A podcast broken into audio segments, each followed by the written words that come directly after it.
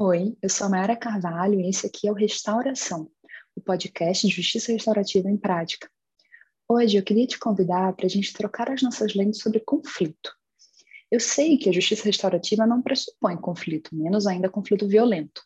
E se você não tem certeza sobre isso, volta no episódio anterior em que eu trabalho um pouquinho da, do que é a justiça restaurativa e da atuação dela segundo um olhar muito próprio, não só meu, mas também do Instituto Paz e de outras tantas pessoas com quem a gente tem a honra e o prazer de dialogar, em que coloca, que ampara a prática da justiça restaurativa numa tríade: conexão, conflito e violência.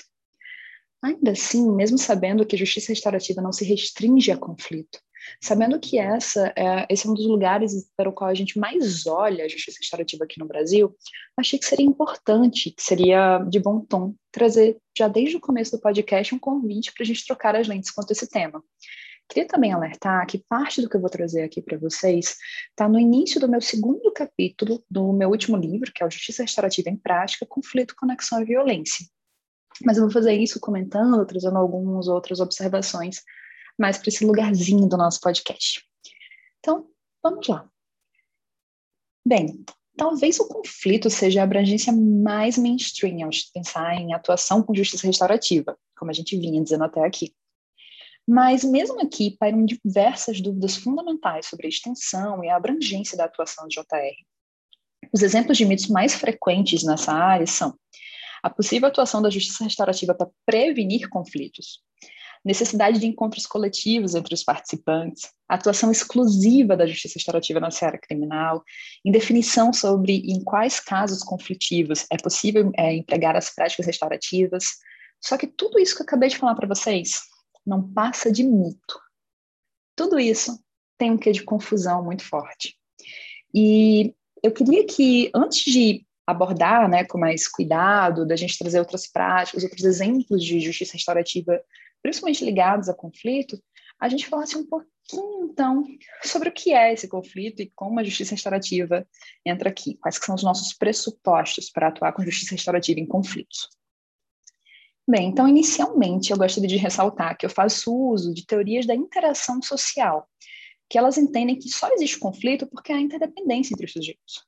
Mesmo os conflitos internos, ou, ou ainda os fortemente relacionados às questões estruturais, a classe, a gênero, a raça social, uh, mesmo eles, eles existem em decorrência de um aspecto gregário, relacional do humano.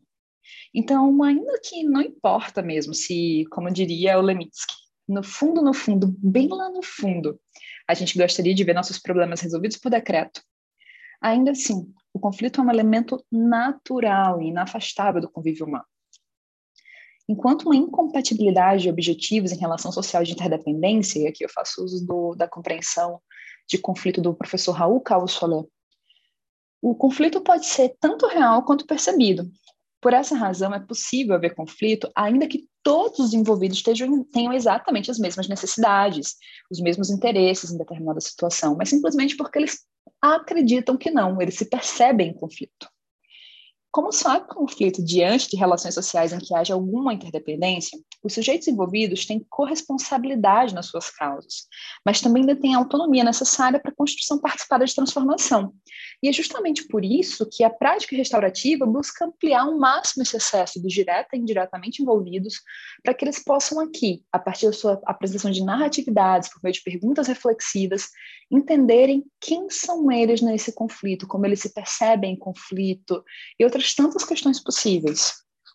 É por isso que, se temos uma comunidade com conflitos repetitivos e que tolera violência, por exemplo, é importante que a gente se questione sobre quais dos nossos comportamentos habituais têm permitido ou sustentado essas mesmas desigualdades e violências. Aqui é importante uma distinção. Embora o senso comum diga o contrário, conflito não tem relação necessária com violência. Vou repetir. Embora o senso comum diga o contrário, conflito não tem relação necessária com violência. Ao contrário, quando a gente cuida adequadamente dos conflitos, é pouco provável que haja expressão de violência. O oposto também é verdadeiro.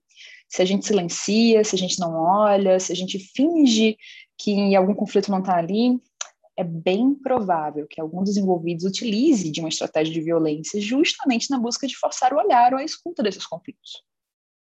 Em outras palavras, as explosões de violência costumam estar associadas à busca por ser cordial, evitando se falar do que a gente poderia dizer como um elefante na sala.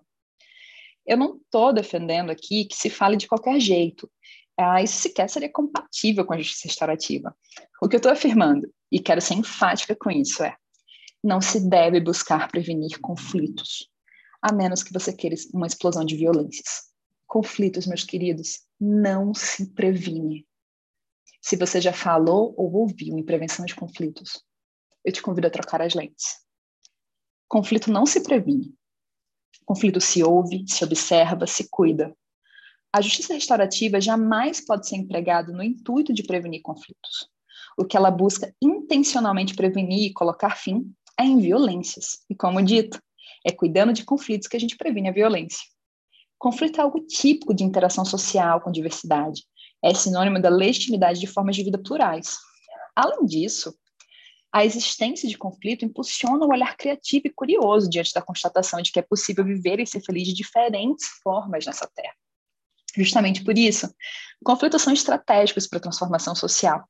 Se não houvesse conflito, eu sequer poderia estar escrevendo esse livro, que eu escrevi recentemente, talvez lançando esse podcast. Uh, eu ainda, se eu fizesse isso, provavelmente eu teria que não assinar com o meu nome, não trazer a minha autoria aqui. Provavelmente eu precisaria de um pseudônimo masculino, ou ainda eu precisaria editar para que um homem encabeçasse esse, esse ato. Não fossem os conflitos, eu também não votaria e ainda seria vista como propriedade, primeiro do meu pai, depois do meu marido. Caso não houvesse conflito, pessoas negras continuariam sendo escravizadas. A cultura de povos nativos não seria vista como legítima, menos ainda a demarcação do seu território. Não haveria reforma agrária. Caso não houvessem conflitos, a população LGBTQIA+, não poderia casar e adotar crianças. Imagine a violência estrutural e o continuismo de um mundo sem conflitos. Desse modo, eu convido que repita comigo e que faça isso de novo, de novo, de novo, quanto for preciso, até cair a ficha para você. Conflito não pode ser prevenido. A justiça restaurativa não busca prevenir conflitos. Ao contrário, o interesse máximo das práticas restaurativas diante de conflitos é o de transformação. É verdade que, em alguns casos, a gente pode optar por uma resolução ou mesmo gestão de um conflito. Isso acontece em razão das próprias condições, do contexto, interesse dos participantes. Ainda assim, é importante ter em mente que a justiça restaurativa oferece grande potencial para a transformação de conflitos. Isso acontece porque as práticas restaurativas elas são orientadas para resolver problemas concretos e trabalhar a estrutura das relações de modo a melhorar as condições do presente e também a construir um futuro que contemple melhor as necessidades de todos os interessados. E é então com essas reflexões que eu convido você a trocar as lentes com que a gente olha conflito e também com que a gente olha nossa prática restaurativa diante de conflitos. Com esse convite, eu só tenho a agradecer. Que bom que caminhamos juntos.